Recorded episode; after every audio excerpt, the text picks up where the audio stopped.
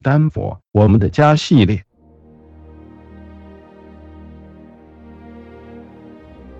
他是科罗拉多大学里面一个精通中文的老教授。他除了教授中国现代史外，他还在科罗拉多大学开了堂现代汉语课程，是个十足十的中国通。这个来自丹佛西边中央城的外国人，一生机遇蛮与众不同的。从科罗拉多大学毕业不久就投身军旅的他，原本雄心壮志的想被派到西伯利亚去对抗刚刚推翻沙俄的布尔什维克，没想到被派到菲律宾一待就待了四年。想被派驻日本，才报名了训练军人外国语言的课程，反而糊里糊涂的被派到了中国做助理武官。也是在这里开始了他和中国一生的不解之缘。那一年是一九二四年，他的名字叫做大卫·鲍瑞德。在这时期，他练了一口字正腔圆的北京腔，就连四书五经也难不倒他。一九二七年是他仕途的一个转折点。这一年，他被调任到驻守天津的第十五步兵团。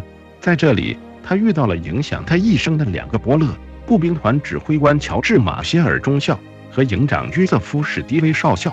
在他们的提携下，1931年，他被调任为第十五步兵团的情报官，为美国搜集中国政府的情报。任内，他看到了国民党政府清党时的血腥。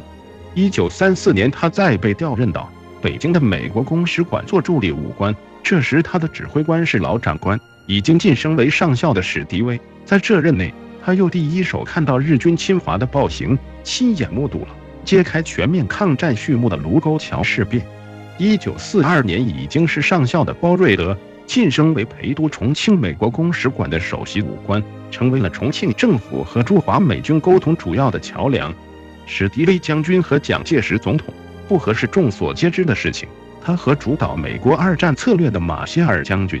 一直希望国共不要互扯后腿，可以以大局为重，联合抗日。一九四四年，在一次偶然的巧合下，包瑞德又被委以重任，成为了两位将军主导，试图和当时在延安政府建立沟通渠道的美军观察团的组长。